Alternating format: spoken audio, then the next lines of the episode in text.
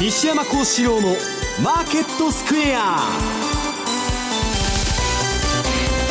こんにちは西山幸四郎と。こんにちはマネースクエアジャパン比嘉宏と。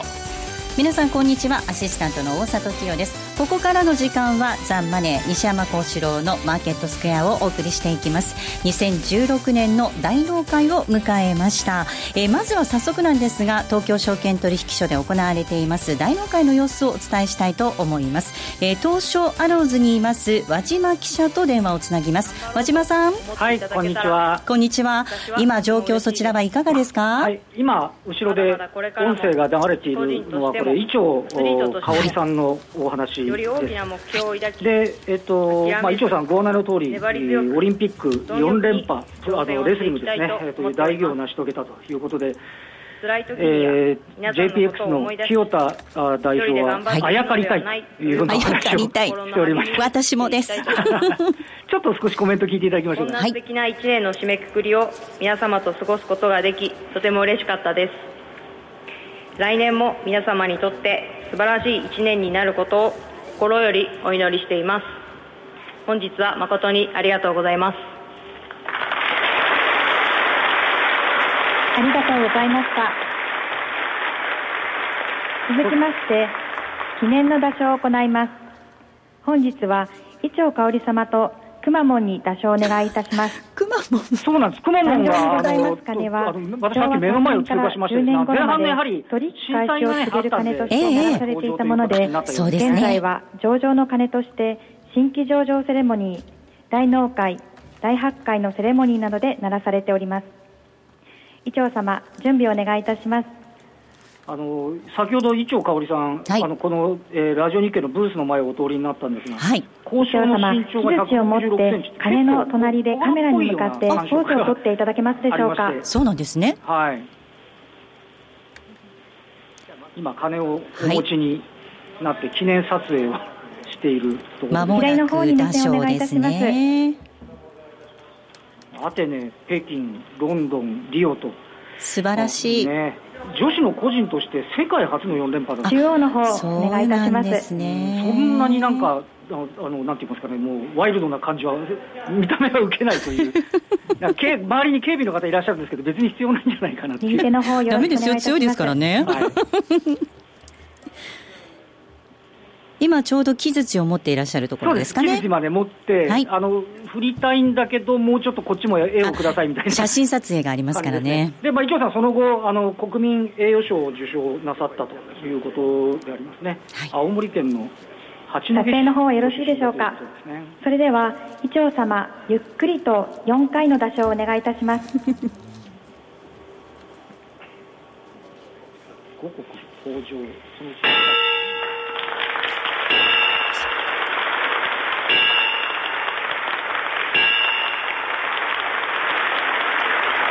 そのまあ、伊調さんが4回打賞をしました。あの、まあ、金は、えっ、ー、と、大納会5回。力強い打賞、ありがとうございました。はい。あと1続きまして、くまモンですね。くまモンさんが。本日は熊本県営業部長兼幸せ部長くまモンが、日本取引所グループの大納会セレモニーに参加してくれています。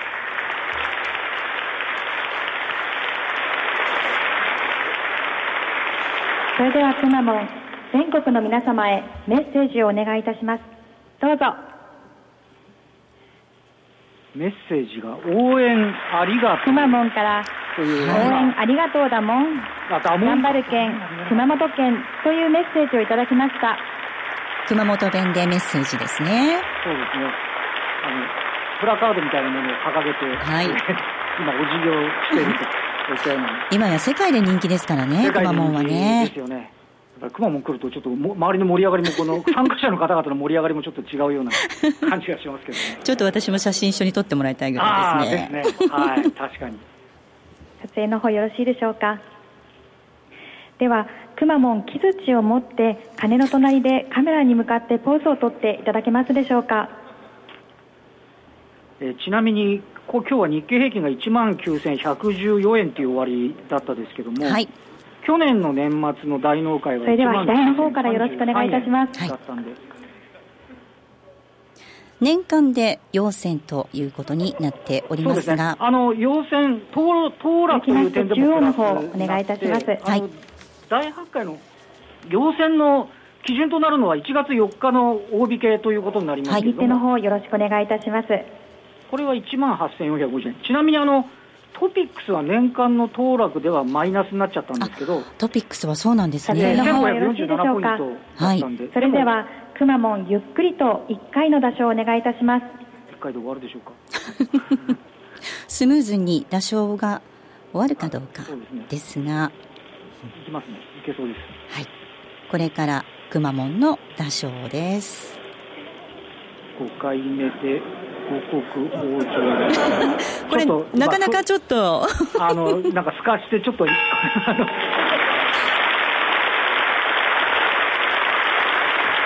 まモン可愛らしい場所ありがとうございました。どうぞご移動ください。ちなみにあの今申し上げたように、トピックスは今日1518で、えーと、去年の年末は1547だったんですけど、はい、1月4日の終値、えー、年間の引用大納会恒例の手締めを行います。発生は株式会社東京証券取引所取締役専務執行役員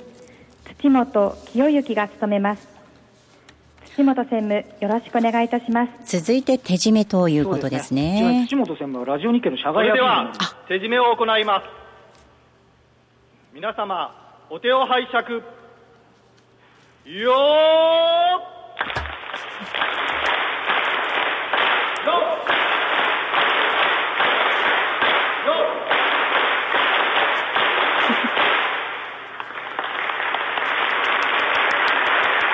ありがとうございました。いいですね。三本締めを締めると、で終わると、本当になんか、ぐっと締まったような感じがしますね。そうですね。あの、一年が終わったなっていう感じになります。あの、和島さん、マーケット振り返っていただいて、今日、今年一年どんなふうに。大納会セレモニーをお伝えさせていただきます。1月4日のトピックスは1509ポイントだったんで、誠に一応年間の要線というのは確保はできてるんです。年始の大発会にも皆様のご来場お待ちしております。えー、まあ、年の前半2月、そして6月に1万5000円、2度ですね、ありがとうございました。形になりまして、まあ、非常に厳しい状況だったですけど、まあ、あの途中ね、ありました通り、えー、少しこう日銀のイールドカーブコントロールあたりから落ち着いてきたり、あとはもう皆さんご案内の通り、トランプ大統領、当初、トランプ大統領になったら円高になって株下がるって言われてたのが、そうですね。そこからトランプラリーということで、はい、えー、先ほどお伝えした通り、もうあの日経平均でいうと年間の騰落というところでも、これで5年連続上昇と。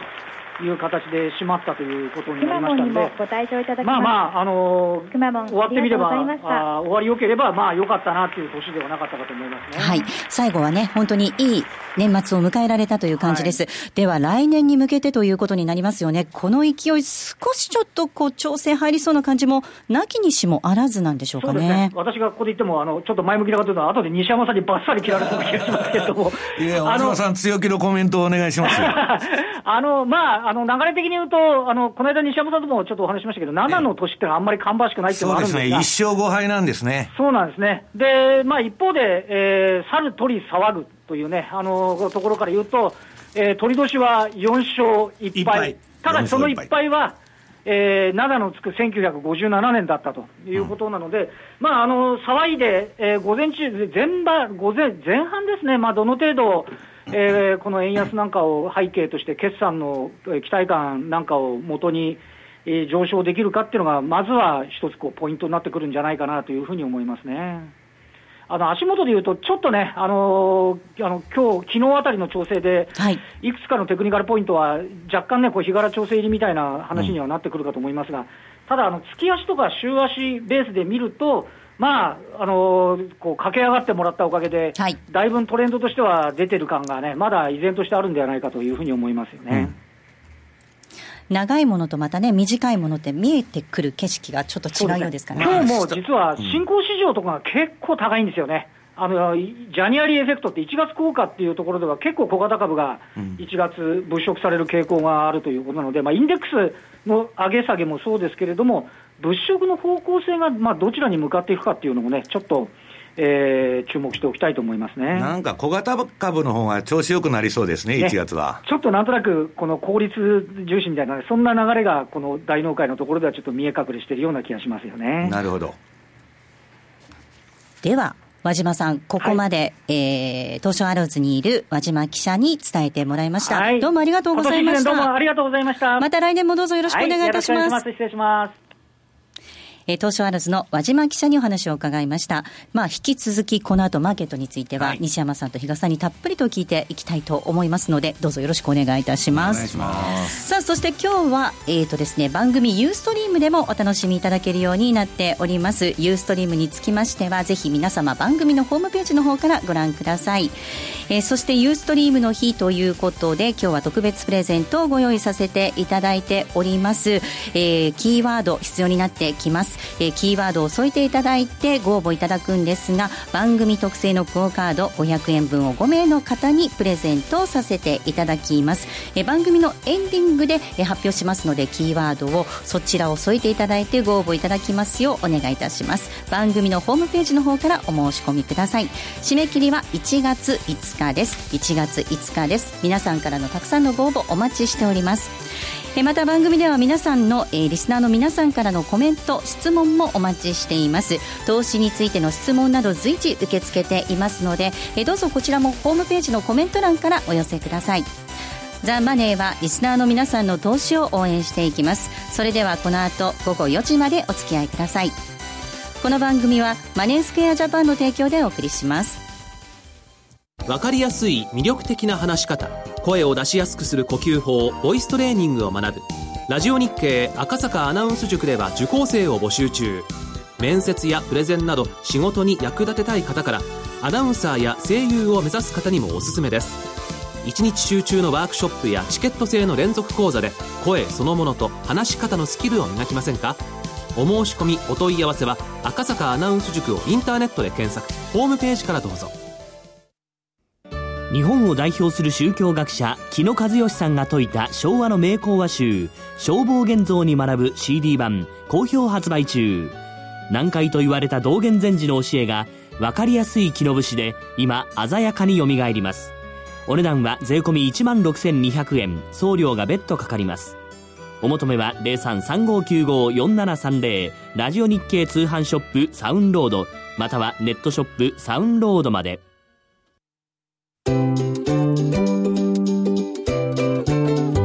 DJ トラリピーボックス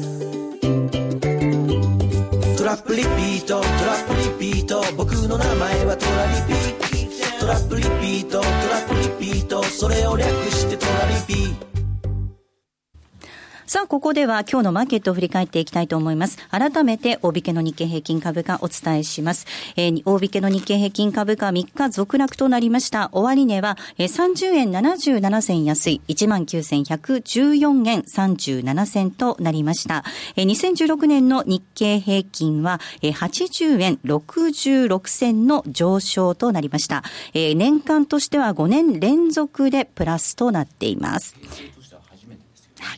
そしてトピックス、こちらは0.22ポイントのプラスです。1518.61となりました。東証一部の売買高概算で16億6786万株、売買代金が1兆7125億円となりました。値上がり銘柄数が1071、対して値下がりが768、変わらずは164銘柄となっています。そして為替です。ドル円なんですが、この時間が116円の60銭台での推移、116円の6062となっています。そしてユーロ円です。122円8692です。ユーロドルは1.053740での動きとなっています。では、マーケットのポイントについてまずは比嘉さんからです。はい。まあ、先週からですかね、あの、クリスマス休暇入ってたので、海外勢がやっぱり月か不在というようなところ。で、もうどちらかというと、もうあの、機関投資家さんなんかもそうなんですけど、28で大体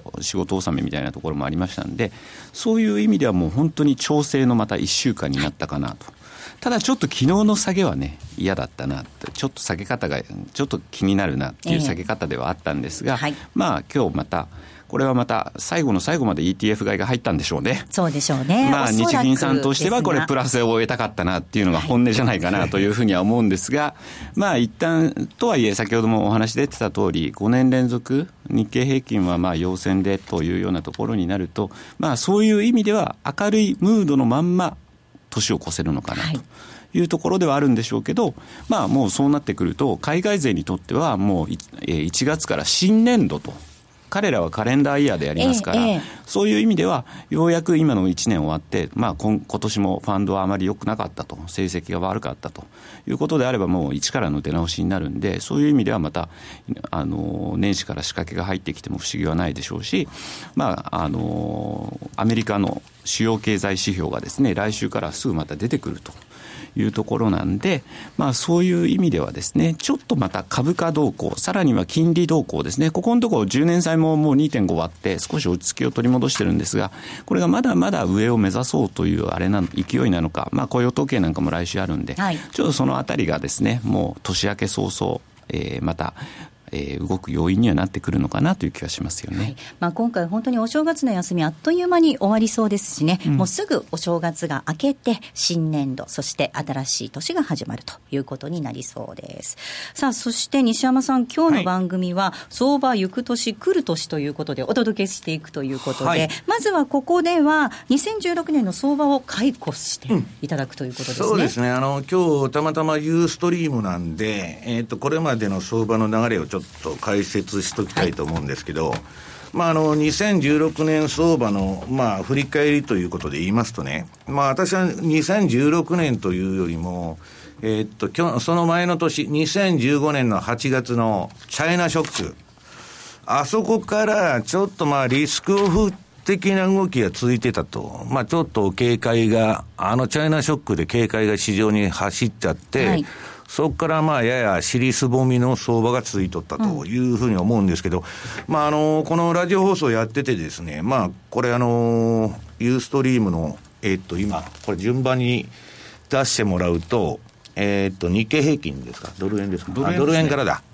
ドル円と日経平均のね、この冷やしの足を見てほしいんですけど、私はね、今年のチャイナショックからブレグジットから何からもう全部ね、5分足から1時間足から何から全部保存して、はい、冷やしとか週足とかあれはいつでも取れますから、短いのはあのデータがなくなっちゃう可能性あるんで残してるんですけど、うん、非常に示唆の飛んだ、えー、相場だったと。で、その時どういう動きしたのかというのを見ていくことが、はい来年のトランプ相場っていうのは、例えばドル円で言ったら10円ぐらいね、簡単に上げても下げても何らおかしくないと。えー、相当ボラティリティの高い相場になると思ってるんで、まあ、それをあれしてるんですけど、まあ、それはさておきですね。えっ、ー、と、このドル円のとこについてる、まあ、1というのが、これ、チャイナショック。はい。去年の8月ですね。で、今年の1、2月。これ、オイルマネーの売りが出て、ダーンと株が下げたときに、ドル円も円高になったと。はい、で、最後はブレグジットと。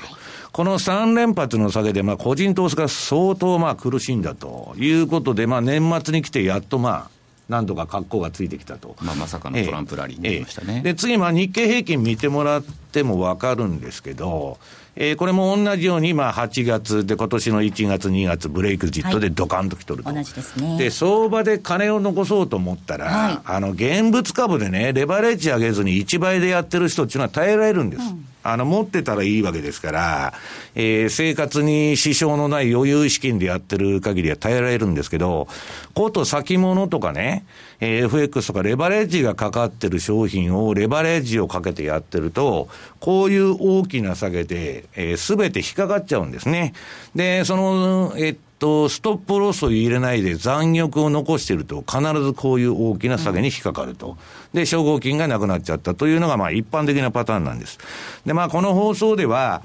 えー、この8月、えー、何日だったっけ、えー、この21日にも、まあ、チャイナショックの前には、まあ、警告を発したつもりで、まあ、レポートにも書いたんですけども、そろそろこの相場やばいと。で、これはまあ、運よく私も回避できまして、はい、で、まあ、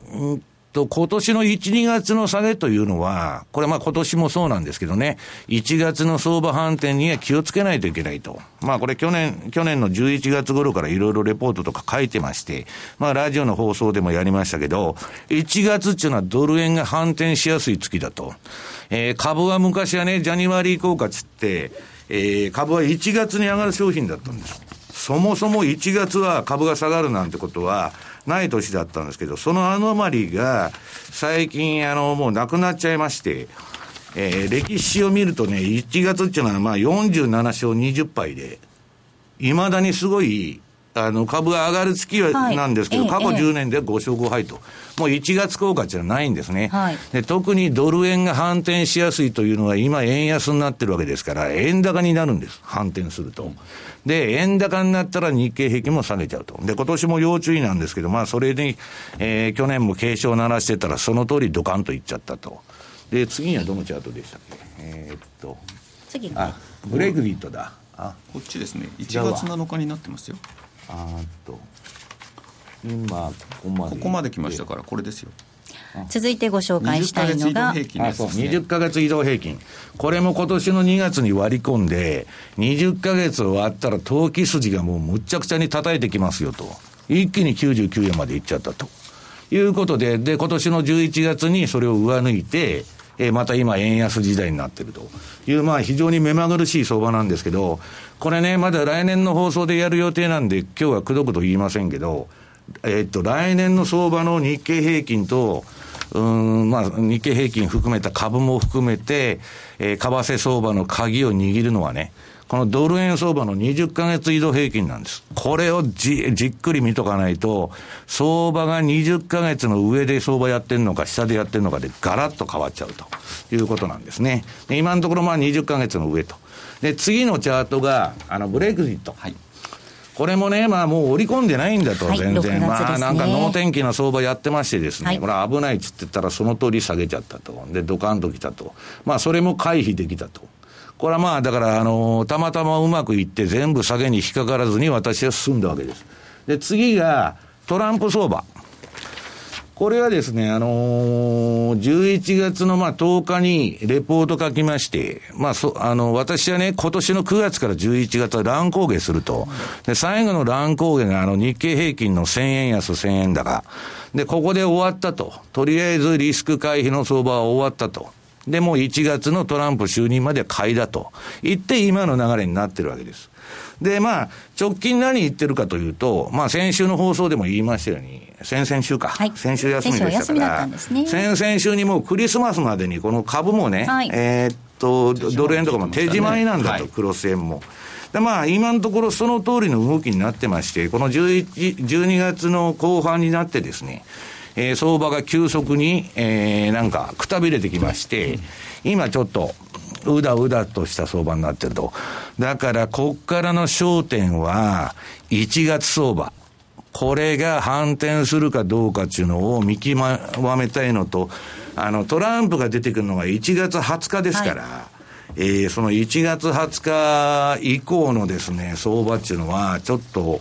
よーく見とく必要があるなと。で、例年ね、年初、年明けてすぐ反転する場合もあれば、割と1月の半ば頃に反転してくることも多いんで、まあ、とにかく1月の相場は注意が必要ということが言えると思います。はい。あの、比嘉さん、2015年から2016年にかけて、西山さんにマーケットを振り返っていただきました。まあ、特に今年は驚くような出来事が多くって、ありえないはありえないっていうような状況なんだなっていうのを改めて実感しましたね。そうですね、この間のだからセミナーの時にですね、よくあのこの年、年末になると、漢字一一文字で、今年の漢字みたいなの出るじゃないですか、私が選んだのは驚くって言ったんですね。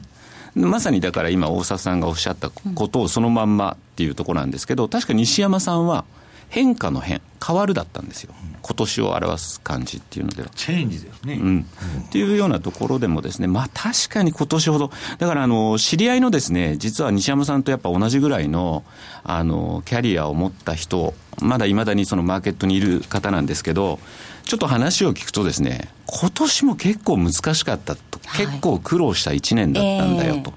ただやっぱりそれ以上に来年も今年以上に難しくなりそうだねっていうのは、くしくも西山さんと同じことを言ってたのがですね、うん、まあ、印象的だったかなっていう気もしますね、はい、あのプロの方がね、そんなふうにおっしゃってるんだったら、個人の方もぎゅっと気を引き締めておかないと。簡単な年なんてないんですよ、うん、簡単な年ないんじゃないはないんですけど、要するにね、もうアメリカの株が8年もうんぬん上げてる中でね、はい高値恐怖症との戦いなんですよね。その相場値の上げ続ける相場がありませんので、まあ循環的なボトムがいつかやってくると。で、それがね、来年なのか。私は来年はなんとか持つと思ってるんですけど、再来年が怖いと言ってるんですけど、まあトランプ相場の賞味期限っていうのは私はそんな決め打ちも何もしませんよ。はい、2年ぐらいは持ってもおかしくないと。ただ、ものすごい荒れることはもう必死なんです。誰に聞いても、えー、トランプ相場のね、来年の予想なんていうなことを出してる人が、私も出すんですけどね。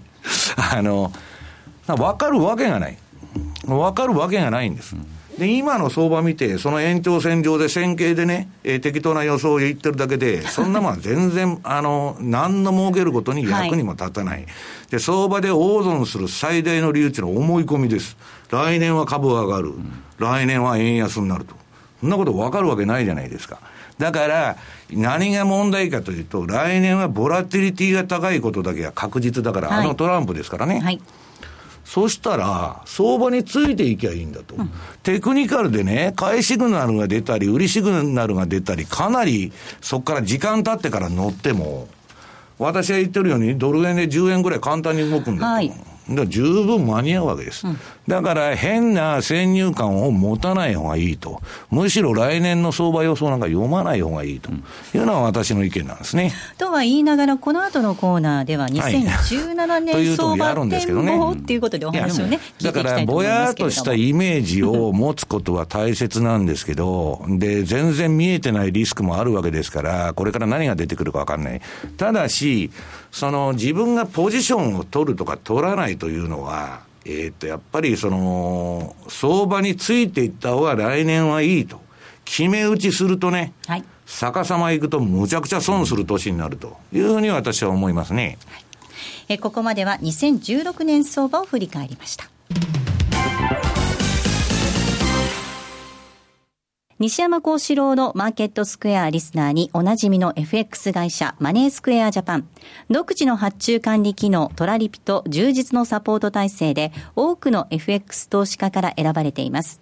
今回そのトラリピがさらに始めやすくなる新しいサービスが始まりました。その名もトラリピフルサポートプログラム。例えば200万円をトラリピで運用した場合のプランを考えてほしいといったご要望から、とにかくトラリピのことを何でも聞きたいといったご要望まで、マネースクエアジャパンの経験豊富なコンサルタントがお答えします。これまでトラリピに興味はあったけれど、まだ始められていない方の第一歩を、トラリピ専門のコンサルティングプログラムで応援します。トラリピフルサポートプログラム、ぜひご利用ください。詳しくはトラリピサポートで検索。マネースクエアジャパンの取扱商品は投資元本以上の損失が生じる恐れがあります。契約締結前交付書面をよくご理解された上でお取引ください。金融商品取引業関東財務局長金賞番号第2797号杉村富夫 CD マガジン12月号2017年相場に備え仕込む銘柄はこれだトランプ相場の賞味期限を探る。好評発売中。2017年相場に向けて今仕込むべき銘柄を徹底検証します。CD60 分お値段は税込7560円。送料が別途かかります。詳しくはラジオ日経ネットショップサウンロード。または電話0335954730まで。気になるレースが今すぐ聞ける。ラジオ日経のレース実況をナビダイヤルでお届けします。開催日のレースはライブで3ヶ月前までのレースは録音でいつでも聞けます。電話番号は0570-008460 0570-008460 0570を走ろうと覚えてください。情報量無料かかるのは通話料のみ。ガイダンスに従ってご利用ください。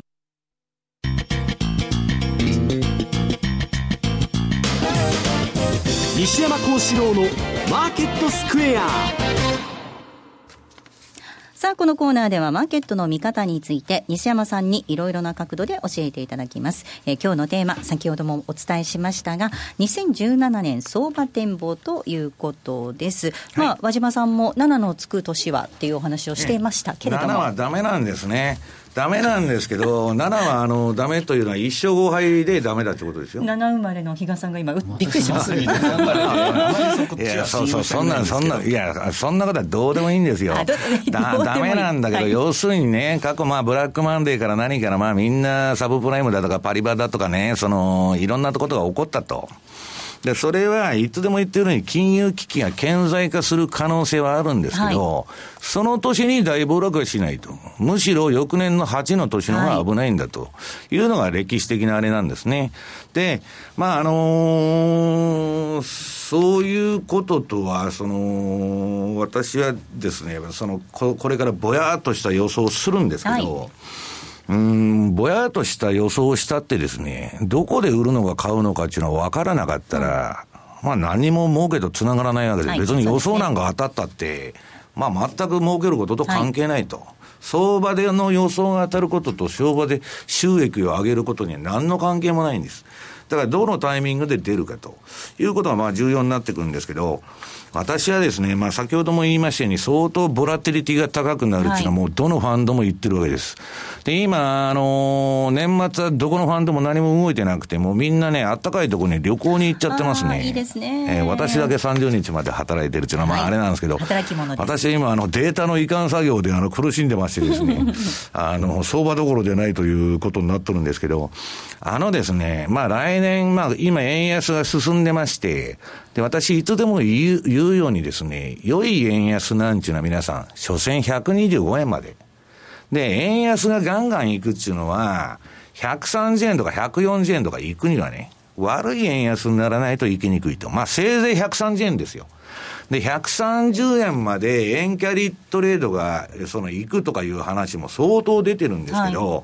私はそれはどうかなと思うのは、あのトランプ政権が、あるいは FRB がそこまでのドル高を容認するのかという問題が一つあると思うんですね。えー、ラストベルトがドル高になってどうするんだと。はいで、その中でね、うん、一方で、そのアメリカの金に景気がいいということで、金利が上がってくると、はい、黒田さんは自動的に長期金利ゼロにしなきゃいけないんで、ヘリコプターマネーになると。で、こういうマニピュレーションをね、いわば価格操作をアメリカが許すのかというのが来年の相場の焦点だと。うん許すということになったら、それは125でも130でもいきますよと。だけど、為替の歴史っていうのは、その政治の歴史ですから、果たしてそう簡単にいくかと。でね、これはもうどのファンドも口を揃えて言ってるんですけど、来年のブラックスワンは第二次プラザ合意。要するにプラザ合意までいかなくても、まあそろそろアメリカが借金減らしのためにですね、はい、まあドルの減額、まあドルを半値にしたら借金半分になりますから、えー、そういうことをやってもおかしくないということはまことしやかに言われていると。で、その、まあそこまでいかなくても、どっかでドル高牽制はしてくるだろうというのはあるんですね。で、そこで調子に乗って日米金利差でドル高だなんだかんだっつってやってると、ガーンとはしご外されてですね、急落に見舞われる可能性あると。でもう一つは、まあ、トランプのミクスとですね、トランプフレーションと言われる、要するに、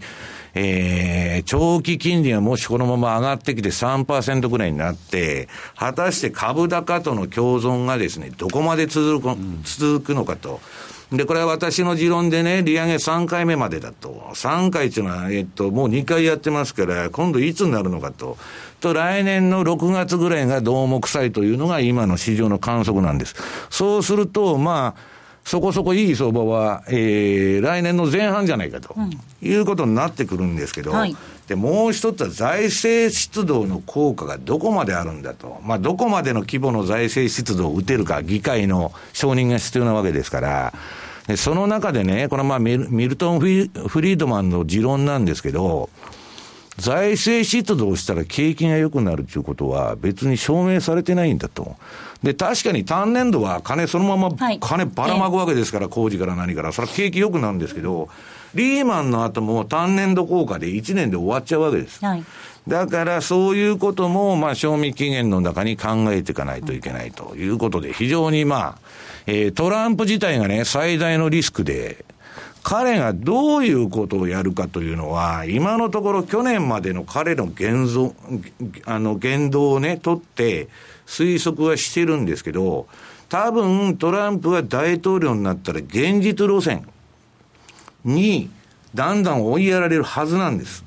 だから、そこのところで今言って、あの、市場がやってるようなね、ユーフォリアというか、ちょっと能天気なね、もうバンバンいけるぞというのが、ちょっと反省になってもおかしくないなということになると思うんですけどね。はい。まあ、本当に前からおっしゃっているように、1月20日就任しますけれども、そのタイミングで1月というのは相場が反転しやすいというお話もありましたよね。はい、で、これあの、チャート持ってきまして、早速1月の相場反転つって出てるんですけど、えー、ドル円の1月、うん、月足で1月の相場反転。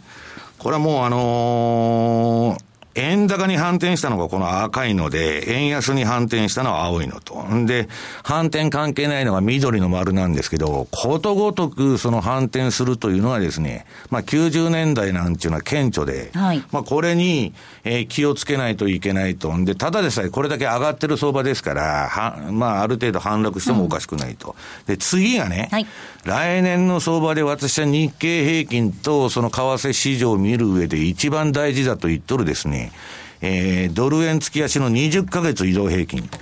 これ皆さんユーストでやってますんで、よーくチャートを見てほしいんですけど、はい、これまああの、買いシグナル、売りシグナルが出てですね。で、今まあ今年の12月で、えー、20ヶ月移動平均をドル円相場の月足が上抜きまして、うん、今円安時代に入ってるんです。はい、で、この円安時代に入っててね、で、ここであの、なんだっけ、ちょっと、うん、何色っつうんですか、これ。山吹色というのか、ベージュ色と青色。はい、ありますこれはですね、フィボナッチのファンラインつって、そのドル円の安値75円と、あ、あ75円、え ?70? 79, あ9円ですか、ね、9円か。75。いや、7、えっ、ー、と、7、えー、79円でね、はい、この前の、あ、そうだ。えー、っと。70。まあ、で70円台ですね。そうそう。はい、そこの安値とね、あ、79円75銭の安値と、125円81銭の高値を結んだ、フィボナッチのファンラインつって、この扇形のライン。これが今非常に効いとるんですね。で、チャーチストはすごく注目しまして、今このあの、ベージュ色の中に入って、まあ円安の流れにいるんですけど、ここのゾーンを割り込んでくると、水色のゾーンまで押す、あれが、えー、高まると。で、この前ね、これこんなん恣意的に引いてるんじゃないんですよ。はい、と安値と高値結んだフィボナッチ比率で引いた線なんですけど、うん、この前は大体そこら辺でそこを売ってるわけです。その99円で。はい、だからこれが来年の相場の指針になってね、とにかく20ヶ月の上にあるうちは、押し目買い。押し目買いをとにかくしていくと。うん、で、相場が一旦20ヶ月を割っちゃったら、これはですね、ちょっと円安っていうのは気をつけないといけないんですね。うん、だから今、えっ、ー、と、20ヶ月移動平均はだいたい110円の30銭台ぐらいですか。20ヶ月114円の30銭台、そうですね。はい、はい、そこ、まあ、これ、日々変わっていくんであれなんですけど、そこを気をつけないといけないと。ね、あ、あ、そうだ、75円57銭から、えっと、この120、違う、違うの？を。はい、大丈夫です。はい。はい、先ほどのあの安値、75円、まあ、60ぐらいと57銭と125円の81を結んだこのフィボナッチのライン。これに非常にチャーチストは注目しているということで、今日はチャートを持ってきました。はい。さらに60か月エンベロープというこれはですね、大体5年、うん、ドル円相場っていうのは5年平、5年移動平均、すなわち60か月移動平均の上下30が限界だって言われてるんです。そうすると、まあ来年のレートっていうのはですね、まあこれ日々、あの、動いていきますんであれなんですけど、まあ、あの、今のところ135円ぐらいに上があって、まあ、あの、あれなんですけども、あのー、まだ、上げののりしろはあるわけです、この相場は。ええ、だから、わーっと言ってもおかしくないと、うん、だけど、こんなもん見てたってですね、逆張りに使うにはいいですよ。その30まで上がったらもうリグオーとかね、あるいはカウンターでストップを置いて、えー、円買いしようと、うん、上30来ちゃったら、いうのには使えるんですけど、こんなもん普段の商いにはほとんど使えないと。で、まあ今日ちょっとラジオお聞きの皆さんに、まあ非常にうまく儲かってる市販のシステムが一個あると。で、これは誰もやってないんですね。なぜかといえば週足だから。ドル円っていうのは皆さん、この週足のね、次のチャート、ドル円週足、60週ボリンジャーバンドと、週足の MacD 売買シグナルと。はい。MacD のサインの通りやってったらいいんです。えー、えー、週足で。はい。週足でやったらボロボロにやられますよ、お持ち合いになって。週足なんですね。えー、週足の MacD のシグナルはドル円の週足だけに関して言えば、うん、今まではですよ、来年から知りませんよ、私は。うまくいってると。で何にもしないで、あの、寝ててこればっかりやってるやつがいるというですね、えー、っと、のが、あの、ファンドの中にもおるんですけど、まあ今まで非常にうまく相場の転換点を捉えてくれてるということです。はいさあ、比嘉さん、あの、ちょうどこの時期になってくると、いろんなとこからも来年のこんなリスクがあるよとか、こんな予想が出てるよとかっていうのがいくつか出てきたりとかしますけれども、どんなふうにご覧になりますか？いや、確かに、あのー、びっくり重大予想とか、はい、そういうのが出てくる季節ではあるんですけど、うん私、意外とちょっと気になってるのって、まあ、中国がやっぱりちょっと先ほどの西山さんの第二次プラザ合意っていう話ありましたけど、ちょっとその可能性っていうのは、やっぱり考えておくべきかなと、よくほら、中国のことって、まあ、中国自体のことはいろいろ分析ししたって、鉛筆なめなめでやられてるんだからっていうところは、もうこの番組でずっと言ってきてるんですけど、そうではなくて、ある程度またドル高に行きます。で、ただでさえ、今のこのトランプさんの次期政権っていうのは、レーガンさんと比較されてるという部分があって、うん、まさに今、ドル高の動きが続いてるというところは、そこら辺がまた似ているというところもあるので、そういう連想につながりやすい。で、しかも、対中強硬派の方をスタッフに据えましたよね、はい、そうですねそういったところもやっぱりそうなんだろうなっていうのをやっぱり感じさせる部分ですし、あの時結構やっぱりプラザ合意の時って、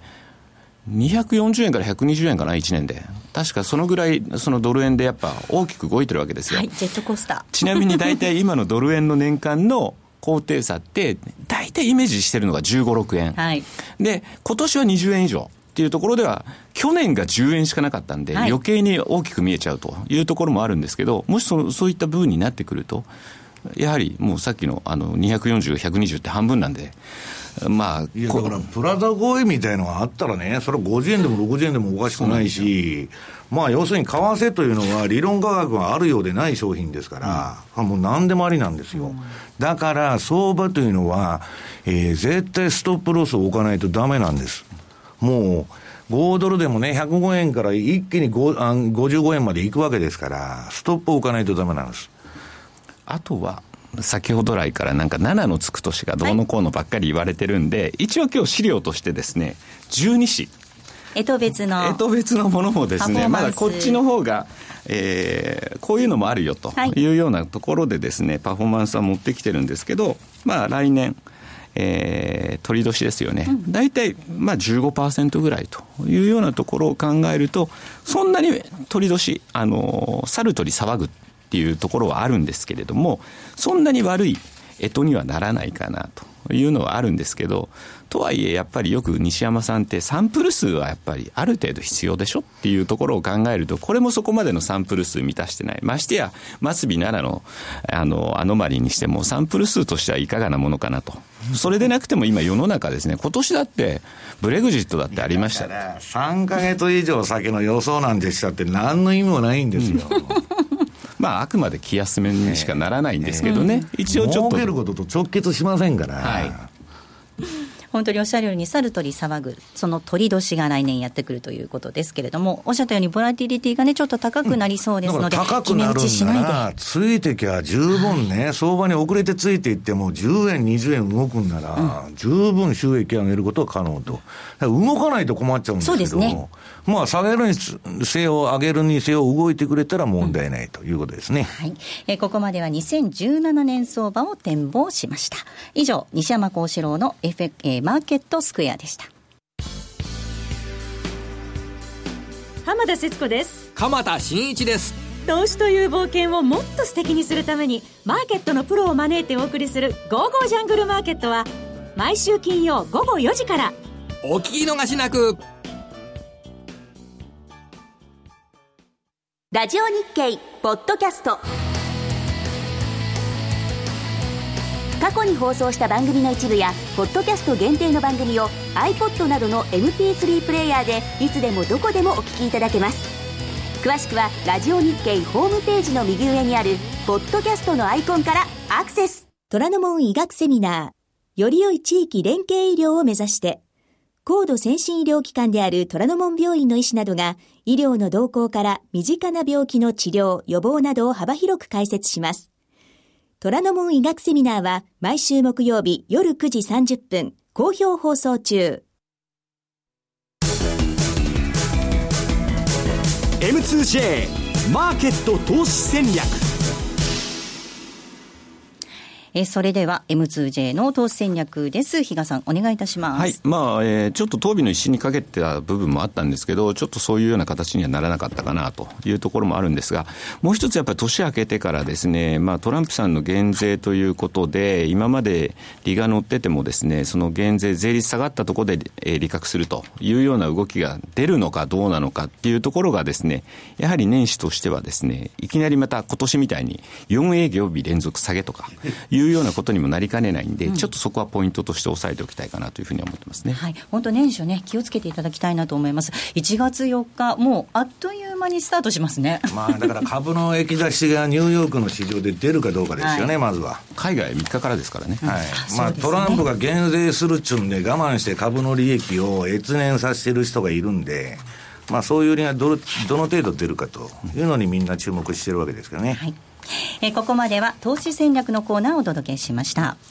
えー、さて、ここで一つご案内なんですが、えー、先日、えっと、リスナー感謝ウィークというのを放送させていただきました。西山さんにもご出演いただきまして、はい、ラジオ日経の人気パーソナリティ勢ぞろいということでお送りしたマーケットの特番ウィークだったんですが、えー、その中で、えー、大納会の終わりにを当てる日経平均株価当てクイズというのを実施いたしておりました、はい、えー、こちらの結果発表ということでさせていただきたいと思います。ニアピン賞なんですが、えー、こちら商品が iPad mini 4です、えー、大阪府のラジオネームパパボンのバカなのださん。大阪府のラジオネームパパボンのバカなのださん、えー、予想株価が1万9113円77銭ということで実際の大引け値との差が60銭。そしてセカンドニアピン賞ということでこちらは商品が全国共通百貨店商品券1万円分です、えー、滋賀県のラジオネーム